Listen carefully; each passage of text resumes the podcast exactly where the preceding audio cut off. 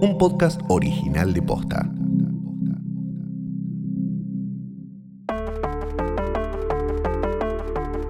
Bastardos enanos huargos, em, bebés de dos años que tal vez se casen con sus hermanas, ciervos atados, ciervos blancos que andan dando vueltas por ahí, Lannister que cancherean y tienen la cara de un personaje que ya apareció en la otra serie. Bienvenidos a un nuevo episodio de Joder, Joder, Joder presenta Dame Fuego. Mi nombre es Fiorella Sargenti y me acompaña Valentín Muro para hablar de dragoncitos y bebecitos bebecitos y dragoncitos en este capítulo que lleva el nombre eh, de. En realidad.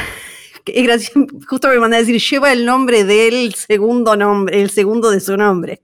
Sí, y bueno, nada, este episodio eh, lo dirigió la misma persona que el, segundo, Greg Yaitanes. El, el guion eh, es de Gabe Fonseca y de Condal, que es uno de los showrunners eh, que ahora perdimos a uno, ¿no? Sí, Miguel Zapochnik, eh, que es muy querido por todos nosotros, los que amamos eh, las series de Canción de Hielo y Fuego, de, obviamente Game of Thrones, la, abandona la serie para la segunda temporada.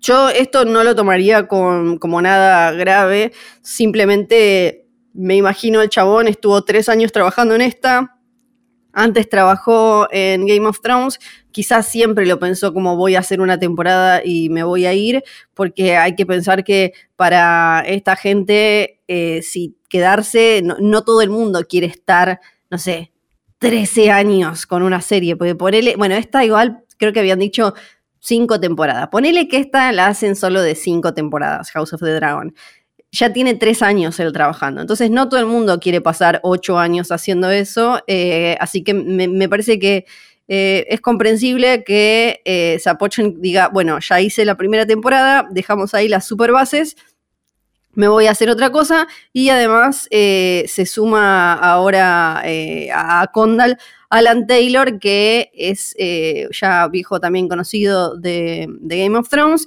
que ya estuvo dirigiendo varios episodios, así que no, no me parece nada grave porque las bases ya, ya están. Y además siempre tenemos que acordarnos acá que el material y la historia ya está contada y George R. R. Martin la está siguiendo, entonces hay mucho menos margen para cualquier desbande, voy a decir, desbande. Claro, y es, es más una cuestión de eh, cuánto estás también en el día a día, porque muy probablemente tenga un crédito de, por ejemplo, producción ejecutiva o lo que sea, que significa no, no estás ahí atrás corriendo de, detrás de la producción o lo que sea, sino que eh, tomás un segundo lugar. Es decir, eh, no es que lo echaron a nuestro querido Miguel. No, claro, y no es que él se fue, no, no hay una novela acá eh, para, buscar, nos encanta siempre como tipo la novela del making of y qué sé yo, yo acá no la veo, quizás en algún, algún día no, nos descubramos que, ah, mirá todo lo que había pasado, pero lo dudo mucho, me parece que tiene que ver con esto, con, bueno, hasta acá, listo, ya había tenido algún algún quilombo de agendas para dirigir algunos de los capítulos de esta temporada, así que tiene sentido que eh, quiera dedicarse a otra cosa, es, eh, es un montón. ¿Nos metemos en este capítulo que para mí fue el mejor hasta ahora? que eh, es, eso te, es, un poco particular. Hubo, creo que fue la, de los tres capítulos hasta ahora del que leí más como expectativas no, no satisfechas, lo cual habla más de las expectativas que de cuánto fueron satisfechas, ¿no? ¿Qué esperaba cada persona? Pero creo que eh, tenemos que arrancar aclarando algo desde este momento para las personas que están preocupadísimas por el asunto de los bugs, de, esos perritos como el de eh, como el del malo de Pocahontas si estaban o no en la Edad Media, bueno, lo vamos a decir muy eh, sencillamente, esa, eh, esa, raza de perros eh, se puede rastrear hasta el año 400 antes de la era común en China, pero en ese momento tenían como un hociquito más largo, no, la cara chata como tienen ahora, y es cierto que en la Edad Media no llegaron a, estar en Europa, llegan a Europa en, recién en el siglo XVI, así que si nosotros pensamos que esto en nuestro mundo recuerden que esto no está transcurriendo en, nuestro mundo exactamente. Em, podríamos pensar que era en el siglo XII, XIII o lo que sea. Entonces, es cierto que no hubieran llegado eh, estos pugs a esa, a esa época, pero tampoco estaba tan errado. sí. Saquémonos eso de encima y sigamos con esto. Sigamos, o sea, ok, el perrito no, no está tan desubicado comiendo ahí del platito, escuchando el puterío, el Guillermo que estaba eh, ahí cuchicheando las señoras. La, la, señora que me hizo acordar mucho, paréntesis, igual después vamos a hablar un poco más de toda esa escena, me hizo acordar mucho a la situación actual sobre todo después de lo que pasó la semana pasada en nuestro país, como esa situación muy de estamos acá tomando el té, opinando sobre qué hay que hacer y qué no hay que hacer, y ok, pero ¿qué hiciste? Aunque sea fuiste a votar, como tipo, eh, me hizo acordar mucho a esa situación de, los últimos días. Tenemos, hagamos un mini resumen porque sé que hay gente que todavía está muy mm, confundida con respecto a qué es lo que pasa en cada capítulo y dónde está. Para empezar, Pasaron tres años y esto, si bien lo dicen en la serie, escuché eh, bien muchos videos y en muchas notas que decían dos años y me parece que le, están restando el embarazo, porque no es que a Egon bebé aparece así como de la nada y por eso ahora cumple dos años. Pasaron tres desde el capítulo anterior, por eso Alicent ya no solo eh, lo tiene a Egon, que tiene dos años, ahora está recontra súper embarazada de una próxima criatura. Entonces, eso hace también que me gustó mucho cómo lograron, primero, em, arruinar a Viserys, ¿no? Como ahora parece Johnny Allen, tiene como el pelo más para atrás, está más gordito, como tomando la copa, como ah, medio así como fisura como Rainira, o sea, la, actriz que la interpreta, de un capítulo al otro, eh, simplemente con la ropa y con la, actitud, la parada, eh, Millie Alcock, quien es que hace del, adolescente, pasó a parecer una chica de 17 que ya puede tener, ¿no? Como más eh, sus gustitos vinculados con el cuerpo y todas esas cosas. Claro, recordemos que ella tiene 22, así que hasta que lleguemos a esa edad todavía tenemos un poco de tiempo. Sí, nos queda un poco de tiempo.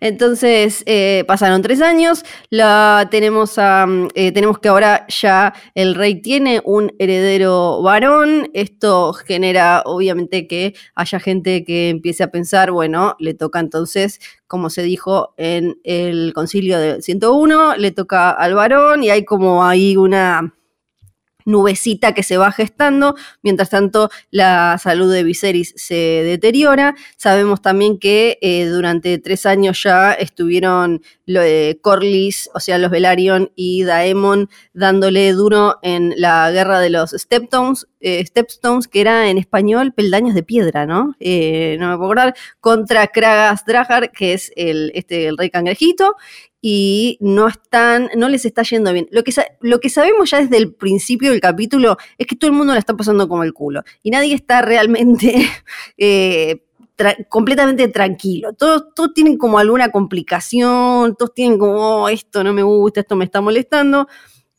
Rainira adolescencia también y con todo esto del medio hermano, siente, se da cuenta que ese nacimiento la pone en un lugar de donde está tipo literalmente sola, nadie le da pelota y lo tenemos a Otto Hightower, que ya desde el principio del episodio, cuando habla con su hermano, quien está haciéndose cargo de, su, de su, casa eh, y está tomando su lugar mientras él es mano del rey, y se da cuenta que el reino no va a aceptar a Renira y que para eh, acomodar las cosas, eh, su hija Alicent, que ya está embarazada de otro, va a tener que decirle a Viserys, corre la Renira y de alguna manera eh, Aegon tiene que ser el rey y bueno, se da... Eh, ah, ah, una duda que esto quería aclarar también. Mucha gente me dijo que, mucha gente, cuatro o cinco en este caso, me dijeron que no entendían bien que, era, que, eran, que eran estas islitas, a ver si habían estado estos tres años en la misma isla. Hay que pensarlo, Daemon y Corlys contra eh, el rey Cangrejín hay que pensarlo como si fuera una guerra medio contra, medio como la de Vietnam, por ejemplo, de esas que se alargan, porque del otro lado no tenés un, gobierno, en este caso una corona que está organizada con un ejército organizado, sino más bien como de guerra de guerrilla, ¿no? Donde tenés estos chabones que a la primera de cambio, donde se acerca un dragón, se esconden y te hacen, y tampoco es que los Velaryon, que Corlys quiere quemar todas las naves literalmente para sacar a estos tipitos de, de, ahí. Entonces se da como esta, se arrastra esta guerra que en los libros dura dos años, acá dura tres, y la otra pequeña diferencia, igual ahora vamos a hablar más de eso, obvio, es que eh, a Kragas no, no lo decapita, o sea, en los libros lo decapita y acá como que lo corta al medio, no sé, es un cuarto, un tercio, no, no sé, lo tercea, no sé qué es lo que le hace bien, pero es espectacular. Tercio superior, podríamos decir. Ahí tengo, diciendo un poquito con, con, tu diagnóstico, porque mm, aunque la están pasando mal, todavía estamos en el en límite. ¿Por qué digo esto? Porque gran parte de lo que representa ese, el, grupito, podríamos decir como de, de, las señoras chismosas con el perrito y demás, es que representa un poco el conservadurismo. Es decir, no quieren que las cosas cambien demasiado porque están bastante cómodas, entonces no, no quieren cambios en cómo, cómo, se organiza su sociedad, lo que sea. Em, y eso implicaría, por ejemplo, que de repente tengan a una reina heredera. A todo esto, vos dijiste que a Aegon, el segundo, ahora es el heredero, pero todavía no. Todavía la heredera formalmente es... Eh, Digo, para ellos, claro, para, para los los tradicionalistas, eh, una vez que el rey tiene un hijo varón, por eso es que todos empiezan a asumir eso, es como listo, se anula la otra gilada que dijo el otro solo porque estaba desesperado,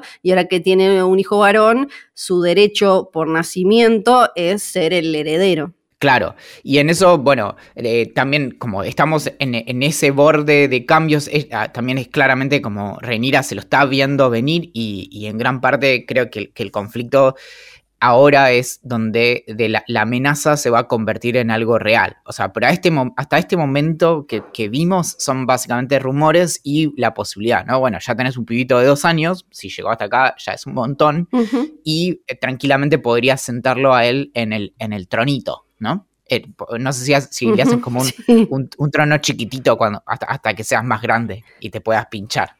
Claro, porque de chiquito te imaginas todo pinchadito. Sí, no, no, claro. Em, y no, pobrecito. Sí, son los protagonistas los que la están pasando mal. Creo que en la historia pasó en, en alguna corona, no sé si en la británica, que eh, un rey dijo, sí, mi hija, ahora no me puedo acordar. Eh, Sí, mi hija es la heredera. A Elizabeth no le pasó, ¿no? Mi hija es la heredera eh, y después cuando se murió el viejo, los, eh, los otros dijeron, Minga, que tu hija es la heredera, vamos a poner a, no sé, a este fulano o algo así. No me puedo acordar dónde, pero eso, eh, que, es lo que, un poco lo que le quieren hacer a Viserys, ¿no? Como que se empieza, se empieza a oler esto de que, bueno, si no lo hace Viserys, una vez que estire la pata, venga, lo hacemos nosotros. Ah, antes de que me olvide que pasemos como a mm, eh, meternos en en los diferentes focos de, trama que tenemos en este capítulo, para los que seguían mareados con la intro, ahora la intro se le agregó a Alicent una como ramita de sangre así que se mueve, que es Aegon, porque vamos a ir viendo que a medida que las, las eh, familias se agrandan, van a empezar a salir esas sangritas para un lado y para el otro. ¿Te parece si empezamos como, eh, como lo hace el capítulo con la situación de Daemon y Corlys y el príncipe y el rey cangrejito y cerramos eso y después ya pasamos a toda la intriga palaciega ahora en el medio de ese viaje de paseo de casa tan entretenido y opulento? Claro, o sea, vos decís que eh, resolvamos todo lo que pasa en los peldaños de piedra antes de, seguir con, la parte más, eh, más blandita, digamos. Claro. Bueno, sí, ahí tenemos esa, esa eh, creo que es el último momento medio ligero de, humor del episodio, que es cuando básicamente vemos a, nuestro querido Damon con su Caraxes tirando fuego por ahí, diciendo como, eh, salí de ahí, es medio como eh, chivita, chivita, ¿no? Eh, como que le está pidiendo que, salga el, el, cangrejófilo a, dar la cara, que encima, bueno, justo tiene usa una máscara, y, bueno, ahí básicamente se da cuenta de que se me hace muy largo tres años igual, pero bueno, entiendo lo, que dijiste antes. Y, y, de ahí pasamos, bueno, ya como al cierre del conflicto, donde eh, no, tenemos mucho más hitos en, la historia más que de repente están ahí en, una situación que podría extenderse casi indefinidamente porque siguen consiguiendo, digamos, el, enemigo sigue consiguiendo gente y, resistir y qué sé yo, y medio que los dragones, mientras que no se te metan adentro de las cuevas, no te sirven de nada. O podríamos decir de los calabozos. Claro, claro, es, es, eh, es lo mismo, algo parecido le pasó a... Mm, les pasa con Dorn y por eso los Targaryen no, no tardan tanto en conquistarlo, porque en conquistar esa región, porque una vez que la, no sé, la cuestión geográfica te ayuda, si bien eh, nos es fácil y vemos cómo los, eh, los lores, los señores poderosos acá mandan al muere a su gente, nadie se quiere quedar sin gente al toque. Entonces, eh, en la serie, en los libros, Viserys sí manda oro todo el tiempo y esto genera con su, em, con su consejo chico como cierta rispidez. Acá en la serie eligen eh, poner lo que no, que él le dice como no, que se joda porque Otto le está quemando la cabeza todo el tiempo, que se joda Daemon y que se joda Corlys, que eh, la, la arreglen ellos. Entonces, eh, es una situación de. Daemon tiene los tres gatos locos que lo acompañaron de la, de la, de la Guardia de la Ciudad, de los Gold Cloaks, y Corlys tiene a su gente que no las va a salir a. No, los va a salir a entregar así de esa manera. Y si bien le están pagando a, eh, a estos tipos como mercenarios, eh, un momento en el que empiezan a perder, ya los mercenarios dicen, no, listo, no voy, y de nuevo hay que pensar como la parte geográfica, son diferentes, al ser diferentes islas, incluso después eh, es, complicado tomarlas todas porque se te pueden ir refugiando en diferentes. Algo que también en, en, la historia pasó con lugares geográficos similares. Lo que nos queda claro es que para Demon es como la, la última, es como la última parada. Por eso se ese momento también súper eh, eh, la, batalla de los bastardos, ¿no? Como que para el chabón es, eh, se la juega toda, sobre todo una vez que llega la carta esta de que viene el rey, porque sí, de que viene el rey, de que viene la ayuda del rey, porque si viene la ayuda de Viserys, él ya no va a tener esa gloria que es la que necesita para tener chapa. por un lado, bueno, un momento simbólico muy espectacular cuando está el chaboncito al principio, en ese momento en el que vos decías, cuando llega Daemon y el, el, chaboncito está diciendo, sí, nuestro príncipe nos va a salvar todo y termina muriendo aplastado por Caraxes. Ahí hay algo me parece muy poético porque en Game of Thrones y para George R. R. Martin es muy importante esta idea como del hombre común que siempre está sufriendo y eh, garpando, comiéndose, fumándose las consecuencias de lo que deciden las grandes casas, los poderosos, los que se juegan, eh, los, que juegan como si fuera, como se dice, el, juego de tronos. Entonces acá lo que para mí se ve a diferencia de Game of Thrones, donde ya llevan tanto tiempo y después que se va viendo cómo se desgasta a través de la guerra eh, de, los, de los cinco reyes y de lo que va quedando, cómo se va desgastando la lealtad de la gente en esta época, la, la lealtad por los Targaryen, sus dragones y todo, en general, está muy arriba. Entonces, si bien el chabón sí se muere, pero se muere sabiendo que su príncipe vino a salvarlos. Y es como, yo, no sé y no interpreto que el chabón esté pensando en me va a venir a salvar a mí, sino te va a hacer cagar fuego a vos, por esa cuestión como de, cómo estaba estructurada esa sociedad en la que lo que importaba era salvar a esta gente que es la importante eh, y vos eras un peón más, ¿no? Como siempre parece la idea del hombre común, que después en Game of Thrones está más desgastada porque la gente obviamente tiene las pelotas mega hinchadas, que es algo que seguramente vayamos viendo a lo largo de las temporadas de House of the Dragon. También está el tema de que lo que representan estos tipos es básicamente piratas y piratería, que también en términos históricos los primeros piratas son del Mediterráneo y son los que interrumpían el, tráfico marítimo, por ejemplo, de entre, entre Egipto y, Grecia o la península de Italia y demás.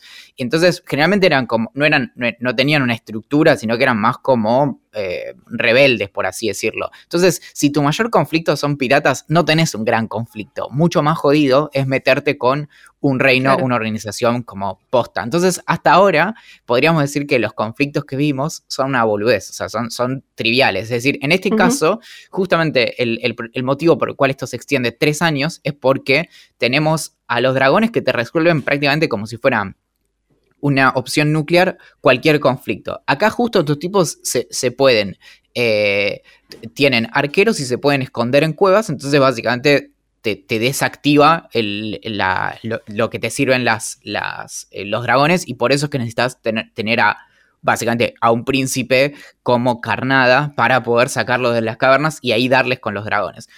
Un comentario respecto de esto es que es difícil, supongo, para, en términos de guion para esta serie, eh, tener dragones. Porque básicamente, medio que el que tiene dragones gana siempre. Entonces, yo quiero que lo, que lo resuelvan medio de esta manera, como sin, sin matarme dragones ya porque me, porque me hace mal porque no quiero sufrir eso ya tan temprano. no queremos. Pero está bueno que le pongan como su kriptonita, ¿no? Como, bueno, nada, se esconden adentro de las cuevas, entonces sin matarte los dragones, los dragones no, no sirven para todo, no te resuelven todas las situaciones.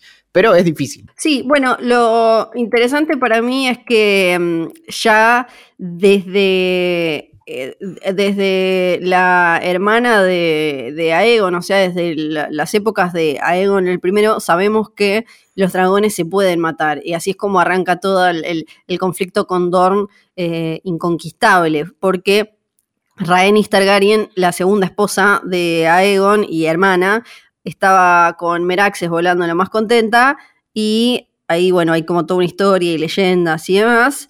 Básicamente eh, los hacen cagar tirándole con un megarpón tipo como el de, como el de Dani, como el que le tiran eh, a, Drogon y a Dani. Eh, y entonces ya sabemos que hay una forma de, mínimo una forma de matarlos. Y sabemos que no son invencibles. Sí que son muy difíciles y todo el tiempo se habla de esto y acá además el problema va a ser que se va a enfrentar gente que tiene dragones. Lo que me gustó mucho con respecto a cómo pueden Em, cómo se puede herir un dragón, es la conexión que mostraron entre Caraxes y Daemon, porque cuando, cuando en un momento Daemon hace un movimiento como para protegerse de las flechas y Caraxes hace un movimiento similar y cuando le dan las flechas a Daemon, eh, Caraxes grita y después cuando Daemon está, después de haberse hecho el que se rendía y todo eso, y está haciendo la, gran Jon Snow ahí solo como carnada eh, y distrayendo para que vengan todos los otros, cuando le dan con la flecha se escucha de lejos un llanto de Caraxes. Y esto es algo que en Fire and Blood todo el tiempo se, se explora pero también dicen, no tratemos ni de entender cómo es la relación entre un dragón y su, eh, y acá es donde siempre me sale, no me sale la palabra, ¿cómo es Valen y su, el que lo monta es el... Sí, y su jinete. Ahí está. o sea, vos me, estás, diciendo que Corazón de Dragón anticipó House of the Dragon 25 años antes. ¿Te, acordás de Corazón de Dragón? algo así. Sí, sí, no, no, me acuerdo si estaba, en qué está basado, pero algo así.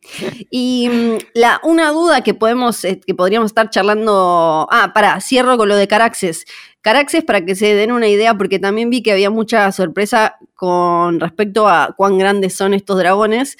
Eh, Caraxes es la mitad de Vagar, que ya lo mencionaron, ya la mencionaron como un dragón muy grande. Vagar, eh, Caraxes es la mitad de Vagar. Y Vagar es tres veces Seasmoke, que es el dragón de la Enor Valerion, Velaryon, que lo vemos ahora. Eh, y, mm, o sea, para, que nos demos una idea de lo gigante que es. Y lo raro que se ve Caraxes es espectacular, por eso le dicen el Bloodworm o Bloodworm, porque mm, parece, tiene como ese cuello medio de serpiente como que es distinto y tiene como esas especies de alitas, patitas raras, por eso es que también despega de esa manera tan particular y no tiene como esa barba de picos que tienen los otros dragones. Caraxes era de Aemon, que era el heredero del trono, el hijo de Yajaeris y Alizán, que era el padre de Rhaenys. Eh, después, bueno, murió, murió como medio de pedo, no fue culpa de Caraxes, pobre, aunque le estaba comiendo ahí unas cabritas. Y eh, después eh, lo, lo, heredó, se le subió Daemon y todo fue alegría y amor y demás. Una duda que queda, y quiero saber tu opinión, es si todo lo que hace Daemon, por lo menos hasta ahora en estos tres episodios, lo hace simplemente para juntar como chapa y honor para que la gente lo quiera o, lo respete más bien, eh, porque él se sigue sintiendo el genuino heredero del trono y por este mambo que tienen los segundos hijos cuando el, hermano le toca ser rey y eso, o la verdad es que no le importa el reino, o sea, ¿le importa el reino o solo quiere el honor, mi lugar y la chapa? Un poco también era la, conversación con, con Dani, ¿no? En las últimas temporadas de GOT. Sí, a ver, eh, estás tres años luchando con un vago que, no, o sea, que, no podés, em, una situación que no podés resolver y de repente ves la salida y decís, bueno, eh, a ver, después de tres años quiero que se termine y no, no, volverme rendido. También creo que cuando llega la, carta de que les ofrece el, como el, apoyo, decís, bueno, listo, me, ya está, lo, lo resolvemos una vez por todas, si esto es lo que tengo que hacer, lo hago. Y e, en eso se juega no solo como el, digamos, el honor, sino también de, bueno, nada, este, después de tres años le agarras bastante bronca al, pancho este que, te ataca a los barquitos. Sí. que además está, me gustó mucho el detalle de que ahora está súper podrido por la Grayscale. Si bien todos, eh, Daemon también está un poco quemadito, este tiene, con la Grayscale está como todo re mega podrido y mm, hay que quizás también eh, aclarar que lo más probable, salvo que en la serie quieran hacer algo re loco, es que a pesar de haber estar un poco bañado en su sangre y, demás, no, Daemon, hay muy pocas chances de que se haya contagiado Grayscale de, de, de, de Kragar porque mm, por cómo, más allá del material original, si sí o si no, no voy a decir, por cómo lo mostraron. En general, en los capítulos, en, GOT, cuando alguien se contagiaba, nos mostraban como ese momento en el que se tocaban, y después vimos que había otros que lo tenían y no lo contagiaban, como Shireen. Entonces, si bien hubo Targaryens que tuvieron Grayscale, eh, mm, y porque hay, algunas enfermedades que hay como un, un, debate a ver si quizás esas enfermedades tienen algún tipo de origen como más eh, sobrenatural, mágico, y por eso a esas les pegan, pero Daemon no va a tener Grayscale, salvo que, o sea, hay, hay, tantos, hay tanto lío por todos lados que no hace falta que le pongan Grayscale a Daemon. Algo que cambia de, eh, del libro en todo, esta, todo este lío. Bueno, tenemos a Corlys con eh, Baemon, que está eh, ahí, que es su hermano, que en los libros creo que es el sobrino o el primo, que eso no, no, no importa, pero sí lo vemos que él es el que no tiene tanto orgullo y Corlys tampoco le hubiera mandado a Viserys una súplica, pero este, el hermano se lo mandó y la Enor ya nos marca que va a ser distinto al del libro porque acá, si bien en el libro también tiene a Seasmoke, su dragón, que, lo vemos ahí, que es quizás el CGI más flojito del capítulo, y eso es decir mucho porque igual el, CGI es buenísimo. Em, es, eh, acá lo vemos como un guerrero, como que el chabón está metido en las decisiones y es muy distinto a lo que nos cuentan en, los libros, por lo menos hasta el momento, que quizás también, como decíamos antes, como son, eh, los libros son la, historia que se pudo recopilar y hay mucho dimes y diretes, puede ser como toda una versión medio caricaturizada de la gente y puede ser este el verdadero Laenor, pero en, los libros no, no es un guerrero como acá que toma decisiones, estratega y todo eso. Es notable cómo en este mundo las personas también pegan el estirón en tres años, ¿no? Como eh, para quienes quieran volver a ver a un, a un, jovencito Laenor, lo podemos encontrar en el, en el público cuando estaban viendo el, torneo. Ahí podemos verle como su carita de nene y de repente ahora esto, esto es un señor, ¿no? Y, en tres años nomás. Sí, en tres años ahora es todo, todo un chabón. Y ahí podemos pasar, ya que hablamos de, de, la Enor y es mencionado en este otro evento, podemos pasar a charlar sobre, sobre Viserys y estos festejos organizados por los dos años de Aegon, su primer hijo varón, que es esta casa real, que es muy gracioso porque eh, había, creo que George R. R. Martin había dicho que una de las partes que por una cuestión de presupuesto siempre le había dolido más eh, de la primera temporada es que no podemos ver cuando, eh, cuando a Robert Baratheon lo mata el jabalí, con el vino que estaba, eh, estaba endrogado por Cersei, porque no había, no había presupuesto para, así como vimos el torneo del otro día, que era una que el de House of the Dragon era tipo ¡pam! y el otro era una pedorradita, acá en God no lo vimos porque era un quilombo armar todo, como llevar el coso, no sé qué, entonces directamente lo hicieron, ay sí, mirá, no, este, eh, este otro tetón se tomó todo y, y le terminó dando un jabalí. En cambio acá vemos todo el despliegue que significa toda la ridiculez, una cantidad de perros. Hay uno que todo el tiempo me dicen que es una raza que se parece mucho a Oti, mi perra. Le mando un beso a Oti, mi perra. Eh, y, vemos como toda tipo la, la opulencia, ¿no? Y la algarabía por tener un varón ahí. Claro, que es esto que está de fondo, que es como, bueno, ya el pibito se llama como, básicamente el más grande de los, de los Targaryen, es si querés, es, discutible, pero Aegon el Conquistador, ¿no? Y, este es, bueno, el segundo. De hecho, no sé si notaste, pero cuando dice el nombre, dice Aegon el Conquistador, segundo de su nombre. O sea, ya le pusieron, no es, no es que es Aegon, ¿entendés? Es que ya le cargaron el Conquistador también. Sí, tomá. Eh, me pareció este No te pedía tanto. Y, bueno, y también todo esto, claro, la cuestión de vuelta, ¿no? Esos contrastes entre lo que significa esta, esta eh, cacería y lo que fue en el momento en el que, en el que muere eh, Robert Baratheon y demás.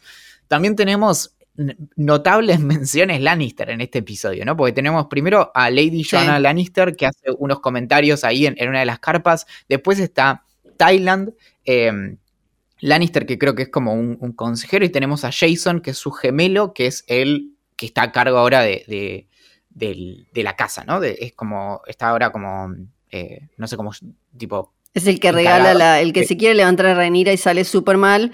Y su hermano eh, gemelo, eh, que es Thailand, es el que está ocupando el, lugar de Corlys. Y vemos también que son súper distintos porque uno es todo como miedosito y va y le dice como, chi, pero mira que Viserys que esto es un quilombazo, ¿eh? Está como, nada, nada, le dice. Y el otro va como recanchero a decirle a Rhaenyra como, eh, ¿qué te parece si te armo una Dragon Pit en mi casa? La otra le dice como, ¿qué? Se rajada acá.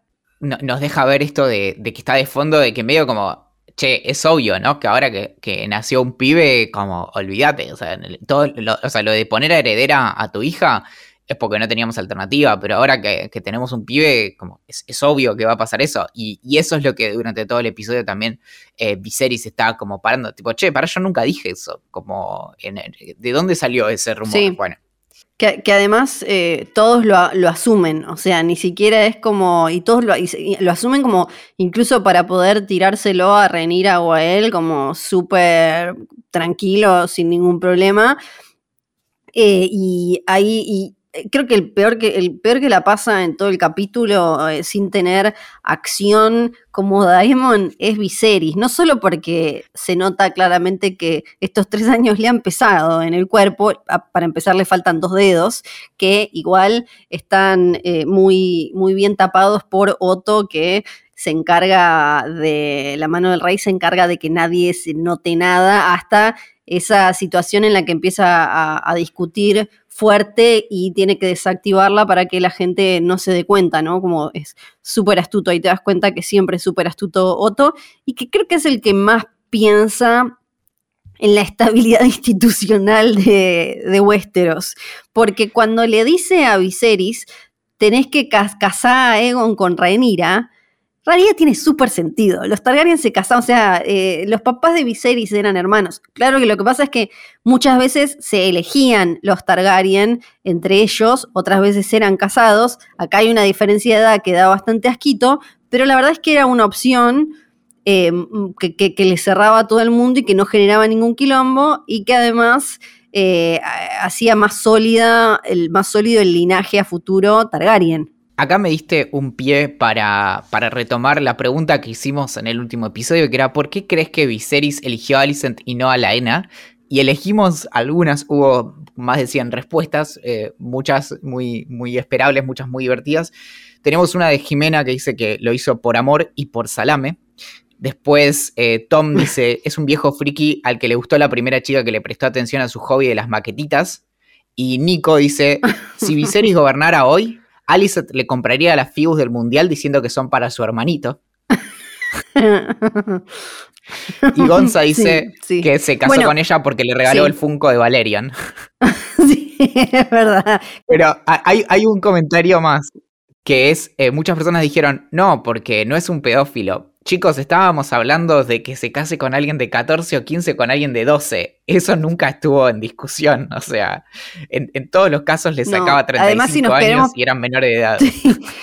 Si nos queremos poner en técnicos, eh, la palabra de para pedofilia con adolescentes es otra exactamente, que nunca me la acuerdo bien, pero eh, es diferente. si, nos queremos, si, queremos si queremos acusarlo a Viserys eh, con, nuestros ojos de 2022, la palabra exacta es otra que ahora no me la voy a poner a buscar.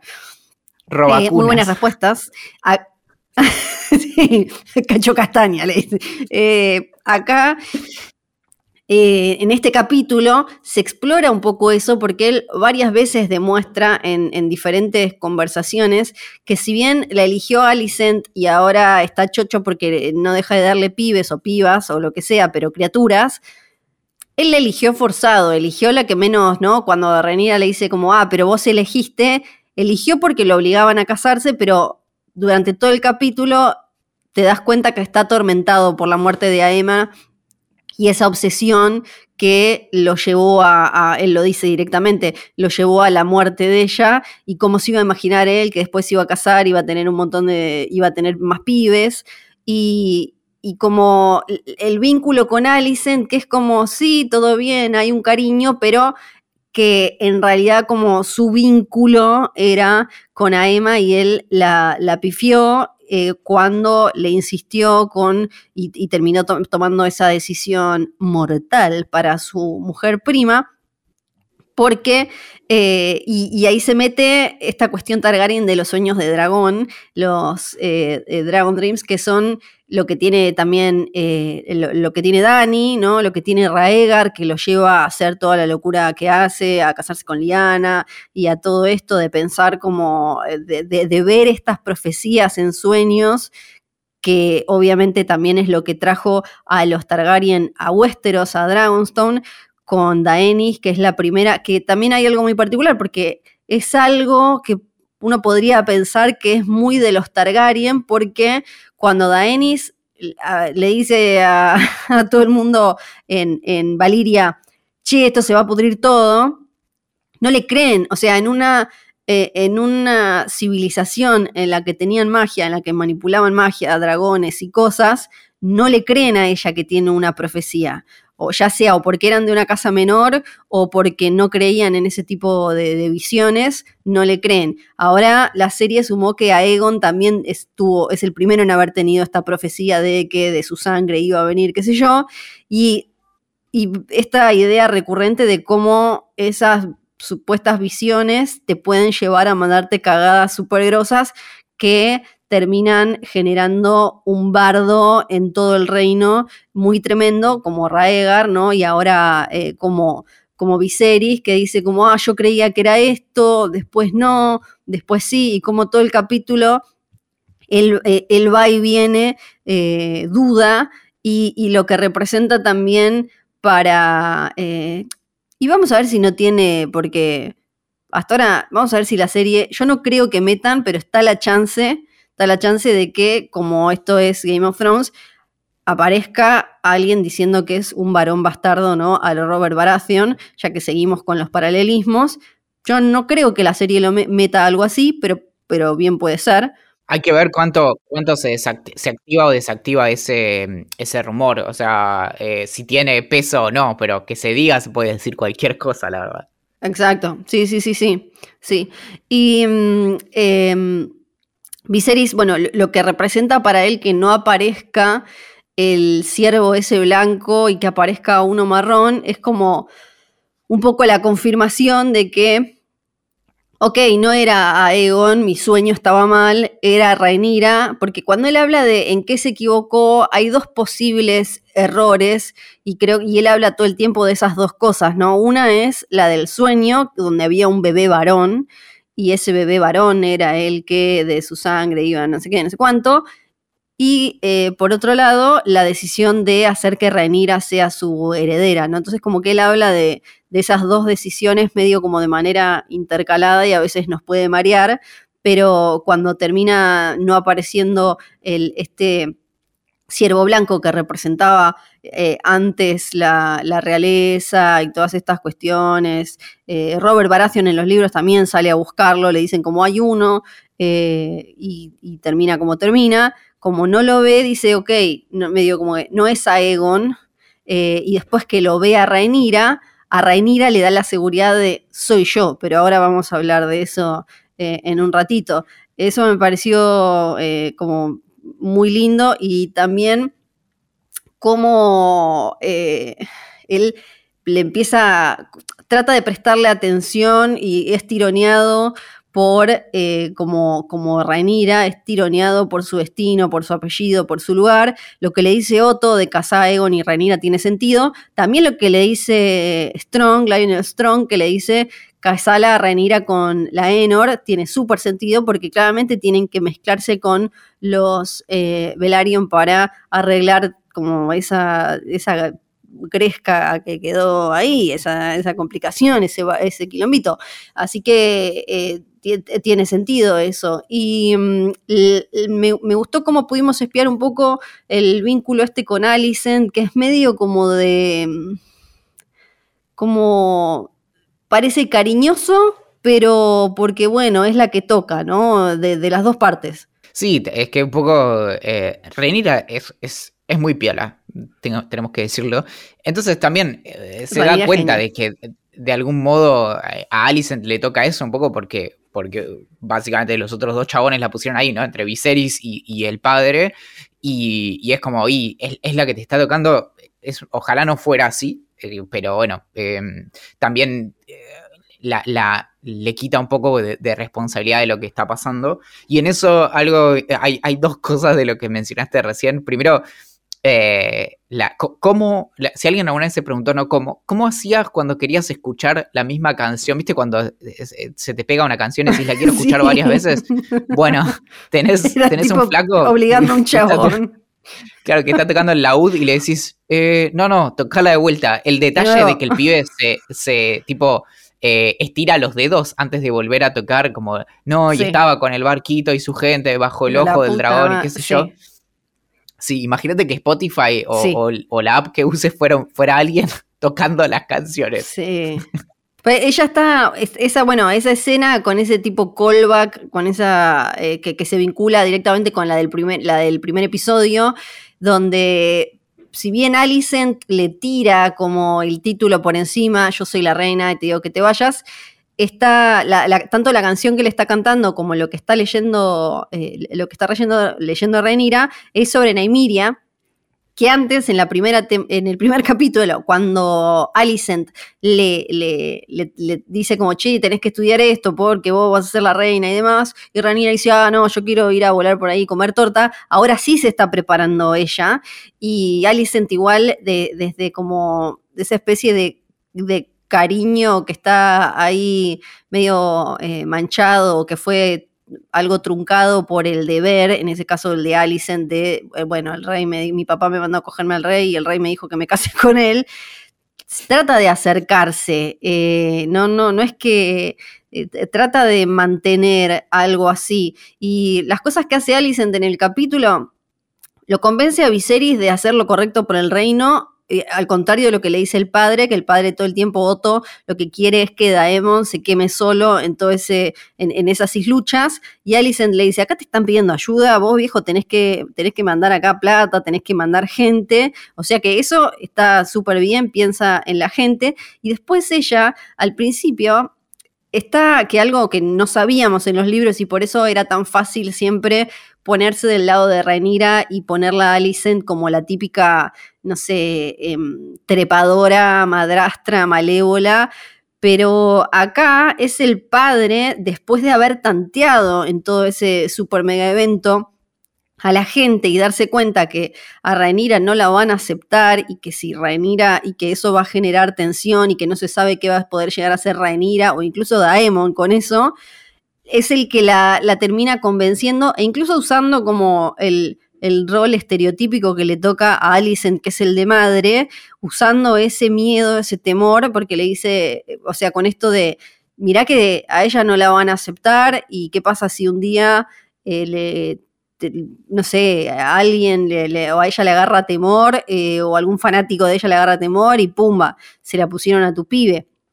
Entonces es como que le tira el deber de la estabilidad de los siete reinos depende de vos y también la, salud de tu hijo, la seguridad de tu hijo y de tus futuros hijos, porque eh, acá esto puede generar un quilombo que eh, pase a mayores, o sea, se la recontra ve venir, Otto. Sí, eh, igual ahí hay, algo primero de, está bien como prevenirte y pensar, bueno, ¿qué pasaría si tal cosa?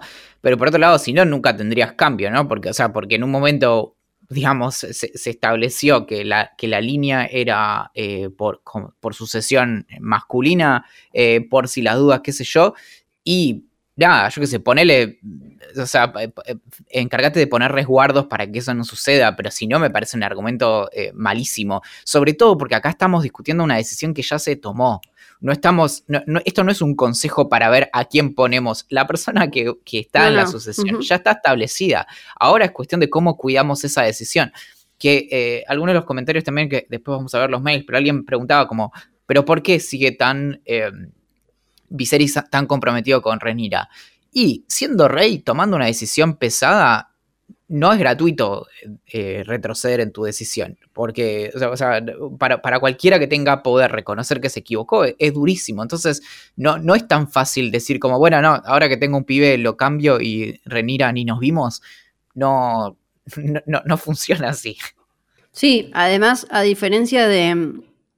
A diferencia de su abuelo, el rey anterior, él sí tiene una relación con su hija y la cree capaz de un montón de cosas. Eh, lo dice acá en el capítulo, ¿no? Yo pensé que Rainira, como que una vez que él nombrara a Rainira, un poco se le iba a ir la culpa de lo de la madre y limpiar esta obsesión y también aclara que no lo hice así porque sí, no lo hizo para salvar al reino de Daemon, pero también porque en, algún punto la, creyó, si bien después dice alguna vez dudé, la, creyó capaz a ella de hacer esto. Y cuando estamos ahí en la carpa del chismoseo, le dicen, creo que es el Lionel Strong que le dice, porque él habla como de no, mi hija al final es el dolor de huevo más grande, y eso mencionan a las hijas de Yajaeris, el abuelo de Viserys, el rey anterior, el rey viejo, que estaba casado con su hermana Alisan, quiero repasar, eh, eran como 13 hijos y eh, quiero repasar a las hijas para que se entienda un poco el contexto de por qué el señor Strong le dice, bueno, mira, al final la tenés bastante fácil al lado de lo que tuvo tu abuelo. Yajeris y Alisán tuvieron a Daenerys, que era, murió chiquita de una, de una tipo fiebre, unos temblores que también se cree que tenían algo que ver como una enfermedad con algún origen mágico o algo así. Alisa, murió después de tener eh, su tercer hijo varón, que es la madre de Viserys y de Daemon. O sea, Viserys sabiendo que su mamá también había muerto por, para tratar de tener un tercer hijo varón, porque estos son así hinchapelotas, eh, muy poco después murió de, tenerlo, él igual le insistió a su mujer prima. Después una que se llama, eh, voy a tratar de pronunciarlo, Maishilla, una cosa así, eh, que esa era, era muy lista y siempre le gustaba leer mucho y era muy devota, así que la mandaron a hacer lo que sería en Westeros monja. Listo, monja, espectacular. Daela, casi empieza a complicar, era medio, medio ¿no? Era como, y eh, pasaban los años, no se casaba, no se casaba, la casan con un viejo Arrin Y ahí tiene a, Emma, a Rin, eh, y porque no sabían bien qué hacer con ella, porque esta es medio bobona, ¿qué le hacemos? La mandaron ahí, a, la casaron con un viejo, básicamente. Saera, Saera es tipo escándalo sexual total, eh, no se me ocurre Sería algo así como em, la. ¿Cómo se llamaba la hermana? Este, este la hija de. no me sale. La princesa de Mónaco, Carolina. Stephanie, es de la otra, la que no es Carolina, que, la que salía con Vilas, que en un momento era como toda escandalosa, porque desde chiquita eh, no, o sea, desde chiquita era como bardera y empezó a tener escándalos sexuales con amiguitas, con guardias, con quien sea. La manda, entonces le dice, listo, ya fue monja. O no me acuerdo si era monja o... Eh, o sea, tipo monja, ¿no? Yo lo estoy diciendo. O eh, de estas, eh, em, las Silent Sisters, que son las que están cuando te morís, cuando se muere alguien y demás, pero se escapa, ella dice, minga, que me voy a quedar acá, me pelaron, todo esto es un horror se hace trabajadora sexual, se va a esos y le mandaba cartas a la madre. Ahí vemos también que la, progresista era eh, no era Yajaeris, que tenía un vínculo mucho más conservador con sus hijas y las, las quería, eh, las trataba como de una, de una, manera mucho más como commodities, como bueno, vos te caso acá, vos te caso allá, a diferencia de los varones que los preparaba más para otras cosas eh, todavía le escribía y eh, el marido le decía, te prohíbo que le escribas a tu hija Prosti, no sé qué, y la otra va, jodete. Vicerra, que se, quería casar con Baelon, que Baelon, el padre de Viserys y de Daemon, que había quedado viudo de Alisa, que Alisa había muerto, eh, su hermana, hermana de estos dos, que había muerto tratando de tener a, eh, a Aegon, o a otro Aegon, hermano menor de Viserys y de Daemon, y Vicerra no tiene mejor idea que era muy, muy de. Era la sexta hija, creo, de la sexta hija mujer y como la número 10, la número no sé, una cosa así. Y dice: Yo quiero ser reina, quiero ser reina, así que me voy a ir a encamar con mi hermano Baelon. Y dice: No te vas a casar con Baelon. La iban a casar con uno de White Harbor, que parece. Hay como mucho. Eh, fat shaming, ¿no? ¿no? está deconstruido el libro, porque creo que la historia no lo estaba, en cuanto a las corporalidades, ¿no? Entonces ella dice, no, no me voy a casar con ese viejo gordo ni en pedo, y se le mete en bolas y, alcoholizada a la cama a su hermano Baelo, que la saca, la saca partiendo, y entonces eh, ¿Qué, ¿qué, le dicen? Te vamos a mandar monja. Entonces ella, es tremendo esto, ella dice como, ok, bueno, me van a mandar ahí, como me van a monjear como a todas mis hermanas sacadas, pero yo voy a tener una última noche de joda acá en King's Landing. Sale con el caballo, se da con otro caballo, choca contra una pared, se desnuca y se muere a los 15. Y por último, Gael, que eh, era conocida como The Winter Child porque nació en invierno y porque también era ya un bebé que tuvo Alisan cuando era bastante mayor se, durante mucho tiempo se dijo que había muerto de, una, de lo mismo que su hermana chiquita Daenerys, pero en realidad se supo que se había enamorado de un cantante, flasheó con un cantante, se embarazó, el bebé nació muerto, entonces ella se deprimió y se alfonsineó, estornió, o sea, se mandó al Blackwater, o sea, se, se, ahogó sola.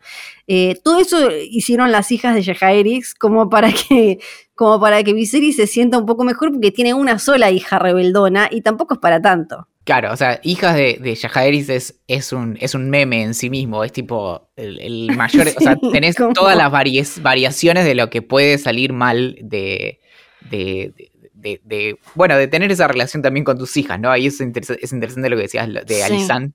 Y, y, te digo que podríamos tener como una especie de sitcom, como, ya que estamos haciendo spin-offs, ¿por qué no hacemos como la, sitcom de las hijas de Alisani y Yajeris? sí. Sí, sería muy hermoso. Y, lo que vemos en Rhaenyra, obvio, en este capítulo es eh, al principio a ella, que si bien le empieza a meter onda, sabe que empieza a ver como eh, imposible esto de que, de que la gente la acepte como reina, pero a la vez se va preparando, aunque duda, después aparece ese ciervo blanco, la situación con el, con, con el jabalí, que es como súper importante, no solo ella se saca toda la bronca, sino que la vuelve, o sea, en el medio de una casa real, ella vuelve con Tomás y sin el dragón, aparte de lo que hizo años atrás eh, recuperando el huevo, ¿no? Que, lo, vieron, lo vieron pocos, pero lo vieron. Llega ella como mega badass, toda ensangrentada, con un super jabalí como Tomás, y todo ese chichoneo, custodio de este amor, con Kristen Cole, que hay que ver cómo termina, porque ella le hacía muchos ojitos, pero cuando le preguntó a él, ¿a vos te parece que me van a aceptar? Él le dijo, no les va a quedar otra. No, no le dio una respuesta tipo muy amorosa, como fue tipo, no le va a quedar otra porque tenés un dragón. Sí, ahí eh, está la, cuestión que me hiciste acordar de, de, cómo puede ser que haya un Velaryon que, que maneja, que anda en dragón. Es porque la mamá es Targaryen, es Rhaenys, es la prima de Viserys. Entonces los Velaryon tienen sangre Targaryen y si tenés sangre Targaryen, los dragones te van a aceptar y estos tienen muy directa sangre Targaryen porque además, em, bueno, porque su mamá directamente es... Eh, es, Targaryen. Así que sí, y no me puedo eh, creo que em, la madre, o sea, Rhaenys eh, no me puedo acordar si no es eh, también hija de hermanos. Eh, no, no es hija de hermanos. la mamá tenía otro, otro apellido.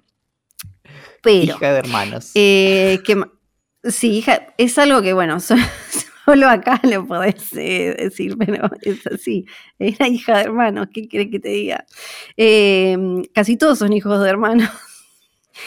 Y porque Aemon, mira, ya te digo, Aemon, papá de Rhaenys, se casó con, con Jocelyn Baratheon. Bueno, Jocelyn Baratheon también tenía eh, sangre, em, sangre Targaryen, así que tienen mucha, eh, mucha, ¿cómo se dice? Sangre Targaryen.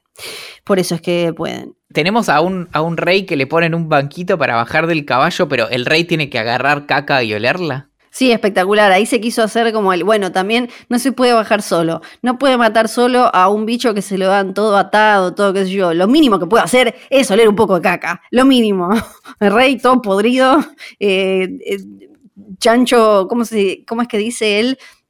Los dioses me castigan por mis vicios o por mis inmoralidades. Y sí, viejo, te pusiste rempedo ahí solo dándole a la copa, la copa, la copa, ¿qué querés? Y ahí en esas conversaciones, en, la carpa del, chismerío, tenemos un par de cosas interesantes. Además de, ya, ya hablamos de los Lannister que aparecen ahí, que eh, el, de paso, si el actor les pareció conocido, es porque en la primera temporada de Game of Thrones hizo de Hugh of the Vale, que era, estaba ahí con John Arryn.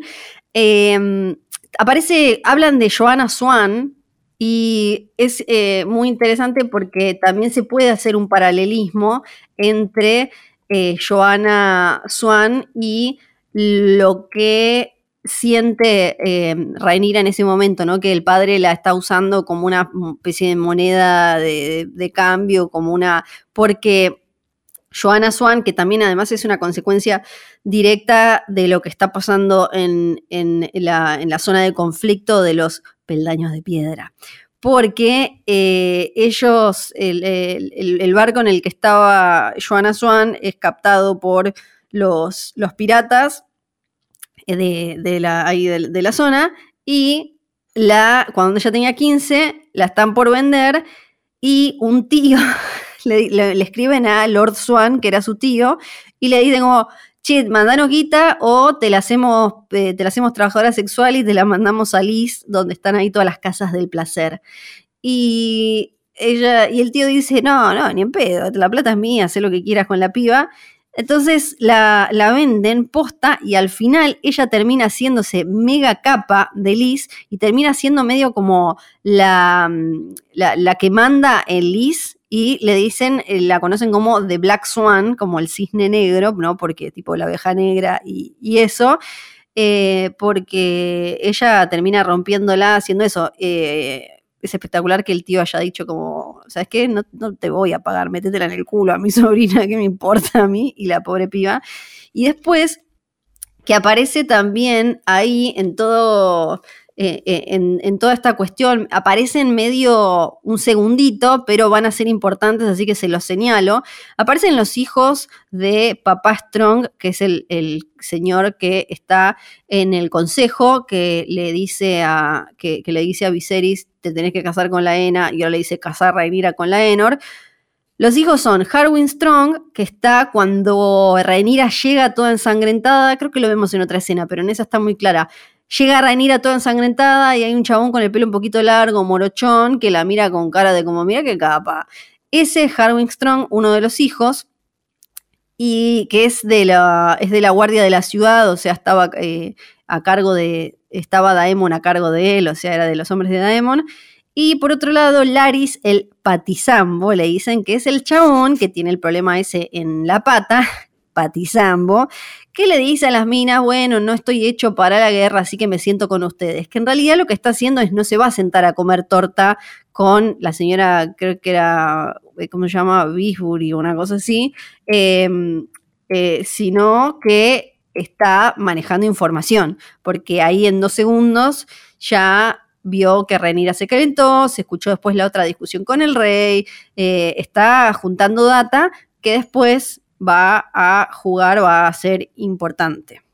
Em, creo que no me estoy olvidando de nada. Podemos leer mails, salvo que vos tengas algo más. Eh, tengo dudas en Instagram y tenemos un montón de mails también, ¿no?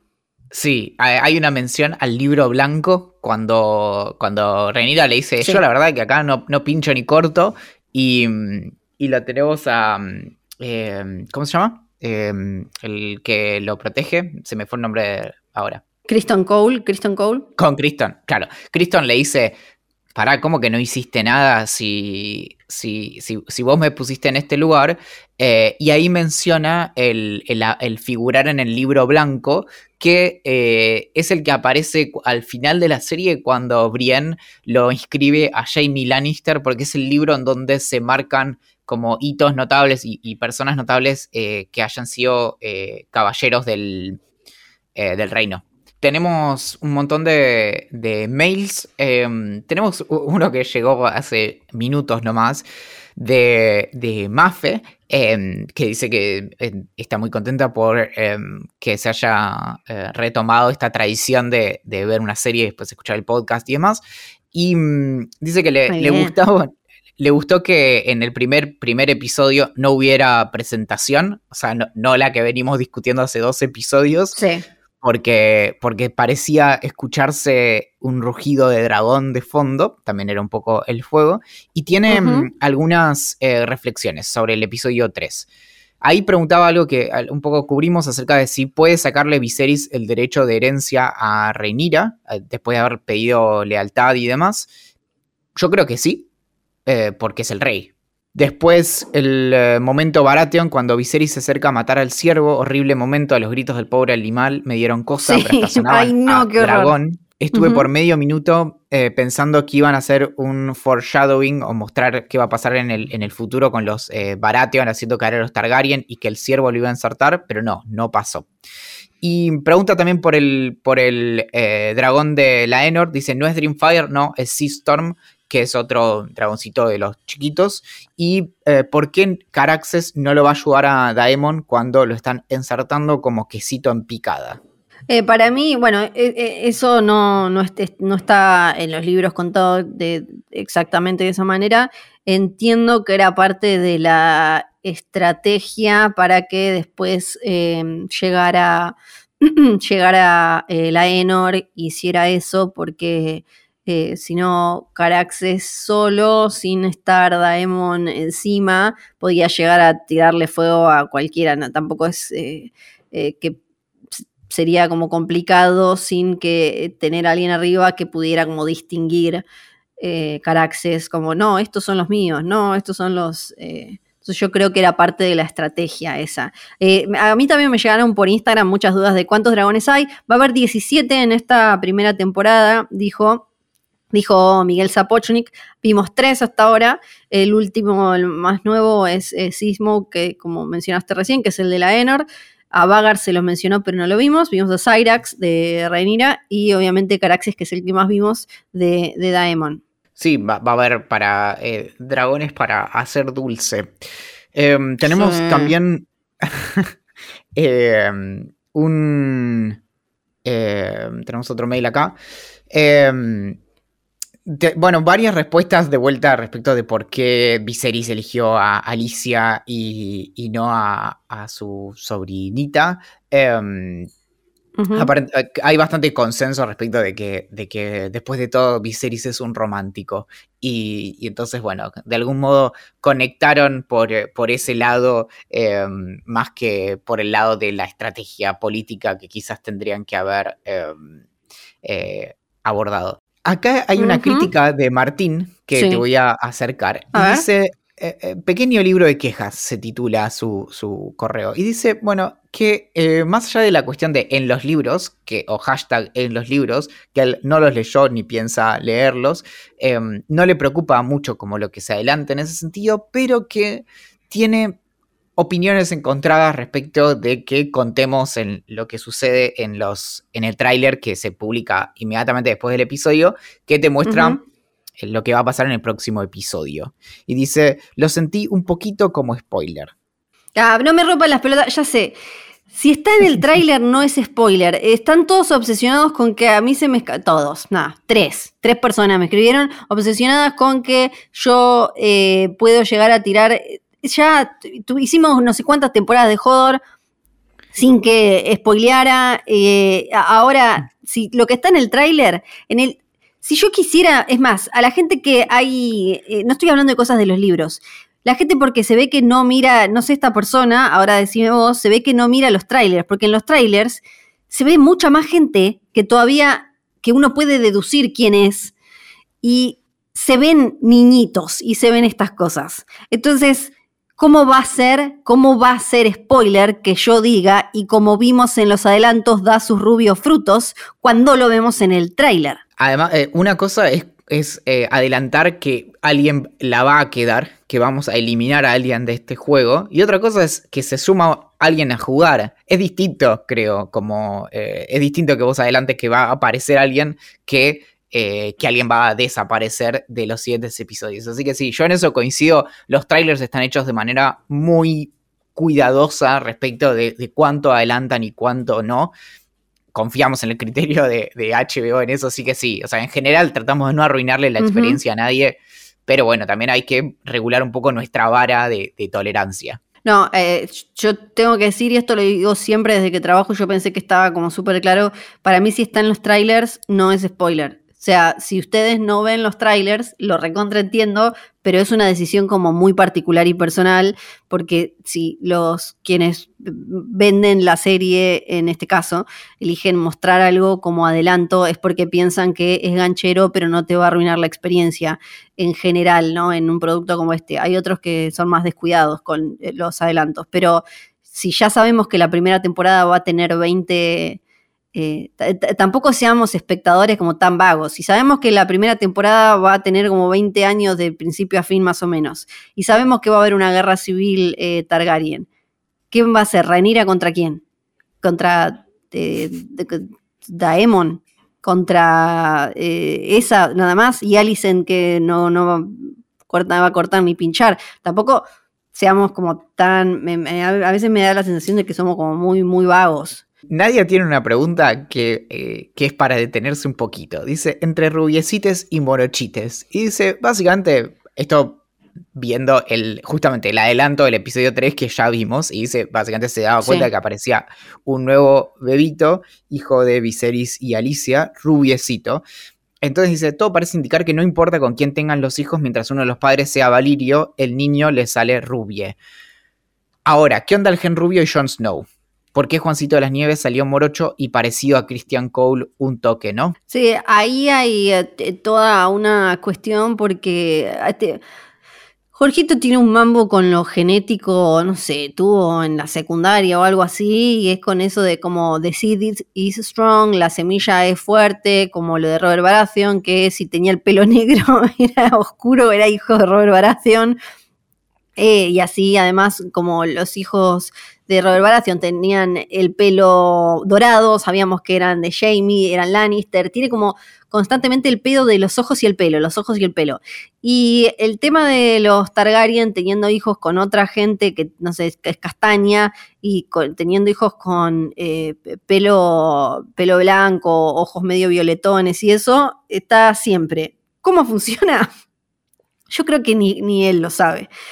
Eh, lo de Jon Snow ayudaba a esta cuestión de, de, que sea una sorpresa y que quede como un misterio y que qué sé yo, por lo menos eh, al principio, ¿no? Pero la genética es un misterio que creo que ni él entiende del todo porque en general, y mirad, mirad después se van a dar cuenta que con respecto al mensaje anterior de lo que estoy haciendo. En general, eh, él lo pone como que el color de pelo y ojos indica si esos son hijos de esa pareja o alguno hizo alguna chanchada, obviamente el chabón o les cambiaron los bebés o lo que sea. ¿Por qué cuando en algunos casos se casan con una morocha o, o una, no sé, castaña y le salen igual de Mirko?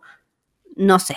No, eso es algo que me parece que si alguien tiene, si alguien encontró a George R. R. Martin explicando, por favor mande. Sí, o sea, es más fantasiosa la genética en esta serie que los dragones. Eh, si vamos al caso, como así no funciona la genética, gente. Tenemos eh, de preguntas de Instagram. Tenemos, sí. Em, bueno, el detalle de que le faltan dos dedos al rey y todos los que hicieron los bolus es porque lo usa guantes todo el tiempo hasta que está solo con Alicent y con los que lo están cuidando. O sea, como que eh, Otto se encargó de que nadie se entere ni nadie diga nada, como vimos en el capítulo anterior. Muchas dudas con la Enor, ya lo, contestamos, eh, y por qué puede subirse a su propio dragón.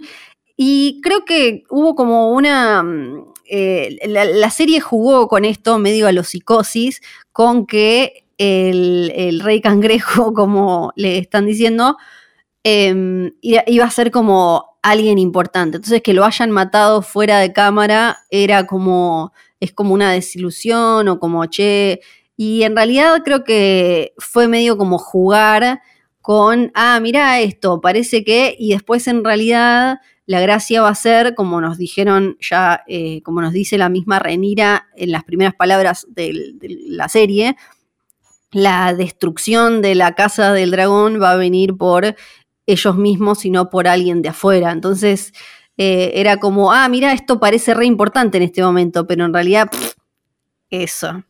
Eh, Natacha dice algo muy gracioso, dice que Sir Cole y Reinira en el bosque, Lady D, su guardaespaldas vibes, que ve, ya bésense, es verdad, porque Lady D salió con uno de sus, de sus em, eh, guardaespaldas. Muchas preguntas sobre el, el Pug, el perrito, que respondiste, muy bien. Y, mm, ¿qué más? Eh, el, el, de los cangrejos se parece a la comadreja de Suicide Squad. Es verdad, un poco se parecía ahora cuando estaba más podrido. Sí. Y acá preguntan a ver eh, cuándo va a aparecer Olivia, Olivia Cook, que es, o sea, las versiones grandes de Rhaenyra y Alicent. ¿Esto sería spoiler? Eh, no, no lo sé. ¿Cuándo aparecerán? Eh, me imagino que debe ser tipo mitad, mitad de temporada. O sea que no debemos estar muy lejos.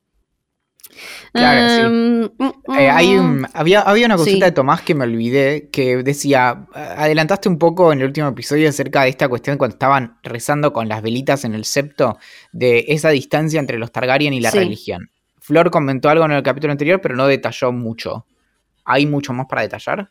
Sí, si quieren después, porque es como, podemos hacer, eh, podemos hacer tipo como un, si quieren, voten acá abajo, podemos hacer un mini episodio sobre los Targaryen y la religión tipo bonus y, sacarlo, porque es como una historia re larga de tira y afloje, medio como eh, en general, no sé, eh, muchas coronas. Bueno, otra vez, perdón por hinchar con la británica, pero un poco como eh, la corona británica, ¿no? Con, eh, con la iglesia y esto de ¿quién, quién es más cap, quién la tiene más larga, yo, vos, no, yo, vos, no, yo, Alito, me quiero divorciar, pumba, le invento esto, adiós para siempre. Como hay como una eh, ambas partes tienen que estar, ellos en realidad los Targaryen no, creen, no creían en los siete, pero tienen que hacer ahí como una negociación entre los dos. Em, que necesitamos más perritos, bueno, en este capítulo tuvimos un montón de, perritos, un montón, sí. Y a ver, alguna más. Em, en el episodio anterior tuvimos como la expresión de no, tiene 12 años. Y en este tuvimos la expresión no, tiene dos años. Es como que vamos subiendo la vara. Dos años. bajando. Sí. sí, Romy dice justo que fumó Otto para querer casar a Mirko y a Renira. Y es que en realidad era algo que estaba, tenía todo el sentido del mundo, era como listo, tuviste un hijo, pinga pumba. Y para, para mí no me sorprende tanto el crecimiento de la Enor porque tres años en la adolescencia es, eh, es un montón, es un montón. Em, ¿Y qué más? Bueno, todas cosas que ya contestamos. Em, ¿Por qué los Targaryen de rastas no doman dragones? Los Velaryon. Porque no son Targaryen, son de Valiria, pero no son Dragon Riders. No, solo, no todos los, los Valirios tenían dragones y, em, y ellos no, justo no, pero estos como eh, tienen sangre Targaryen, porque durante estos años eh, dominando Westeros se, fueron cruzando y además la tenemos a Rhaenys, como dijimos. Eh, bueno, casi todas las dudas son de dónde ese dragón blanco, quién es uno que se subió a Caraxes, que es como un montón de confusión, pero ya lo, creo que ya lo respondimos todos. Eh, House of the Dragon va a tener enemigos no humanos, son de White Walkers o, algo parecido, los Pugs. Va a haber Pugs gigante que buscando torta van a, venir. Y um, Viserys está harto, sí, Viserys está harto, tiene la bola llena de la vida en total, en general. Dice como... Eh, bueno, ¿me parece que podemos cerrar o no? Yo digo que la consigna para el próximo episodio es... Eh, cuáles son los bandos a partir de ahora, porque hasta ahora era como el enemigo es el, es el, de los cangrejos, ¿no? Pero ahora, ¿cuál es la próxima pica, ¿no? Sí. Como sí. que, no sé, de, ¿dónde, cuáles son? Porque creo que todavía no tenemos el eh, tablero armado. No, porque en el adelanto del cuarto capítulo, que tiene un nombre tentativo, pero no, esto voy a hablar de adelantos, así que si joden los que no, cualquier cosa lo pasan, perdón, pero es así en estos podcasts. Eh, supuestamente se llama King of the Narrow Sea, rey del eh, mar angosto, y eh, lo vimos en el adelanto a Daemon con una coronita, tipo como bastante chotona, así que se autocoronó algo, y ahí va a haber una vamos a ver ahora a Rhaenyra que dónde se ubica en esa, en esa relación entre su papá y su tío y a ver que, quiénes están haciendo la chanchada, básicamente, que es lo, que más, la, gran duda que nos dejó el adelanto, ¿no? Hay gente haciendo la chanchada. Ah, sí, e, esperemos que sean personas mayores de edad, ¿no? O, o cercanas, por lo menos, o cercanas. Como siempre les vamos a dejar una pregunta que pueden responder. Eh, ¿Cómo es que la pueden responder? Para mí es como una magia que sabes vos. Eh, no, pueden, pueden responder si quieren. Eh, un, uno de los, de los comentarios en, los mails fue que, em, que es cierto que esas preguntas nosotros las ponemos en, en, Spotify, pero también es cierto que la pueden responder donde quieran por mail, Instagram, Twitter, lo que sea. La consigna es muy fácil cómo, cómo se cómo se arma el tablero a partir de ahora, eh, cuáles son los bandos que vamos a ver enfrentados. Si usan Spotify van a encontrar la pregunta justo debajo del episodio. Ahí generalmente elegimos algunas también para que, para que se queden eh, piñadas o, fijas. Y, y, es básicamente eso, no hay mucho más para decir. ¿A dónde nos pueden escribir? Nos pueden escribir a jodor.posta.fm jodor.posta.fm. Nos pueden seguir en arroba valencine con z, arroba fiosargenti y arroba posta fm. Nos pueden poner estrellas y un montón de cosas de amor, así nos sentimos como el bebé Aegon, Mirko, hijo de Marley, en este capítulo, que era todos como, ¡ay, mirá! No se puede creer. Y todas esas cosas como súper amor y espectacularidad. Y siento que me estoy olvidando de algo. No, bueno, cualquier otra duda nos escriben por ahí. Nos estamos acercando eh, casi ya, no se puede creer, en dos semanas vamos a estar en la mitad de temporada y yo digo que hay que organizar algún tipo de evento donde nos podamos ver las caras los que estemos cerca. Así que digan en todas estas vías que hay de, coso, en los posteos de posta o nuestros o lo que sea, sí, sí, tienen ganas de que armemos alguna cosita en la que nos podamos eh, juntar. Yo voy a poner una encuesta, así charlamos. ¿Qué decís vos? No, me encanta. Eh, a ver, ¿quién, ¿quién, se disfraza de, de Pug Dragón? Eh, eso sería. Sí, por favor. Ahí está, ahí está la Nosotros prometemos poner. Eh, sí, prometemos poner tortas, bizcochitos y, y, esa comida como de canapés para que el Pug pueda, el que se disfrace de Pug pueda comer libremente. Y entonces tenemos que decir. Valar Morgulis. Valar Dojaeris.